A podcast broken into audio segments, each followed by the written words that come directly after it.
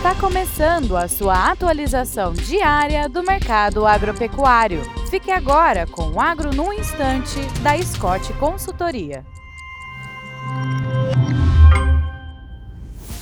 Olá, estamos aqui para mais um Agro no Instante. Meu nome é Alcides Torres, eu sou engenheiro agrônomo e analista de mercado da Scott Consultoria. E o papo de hoje é o mercado do boi gordo, né? Como é que foi o balanço em setembro e como deve ser a, o mercado em outubro.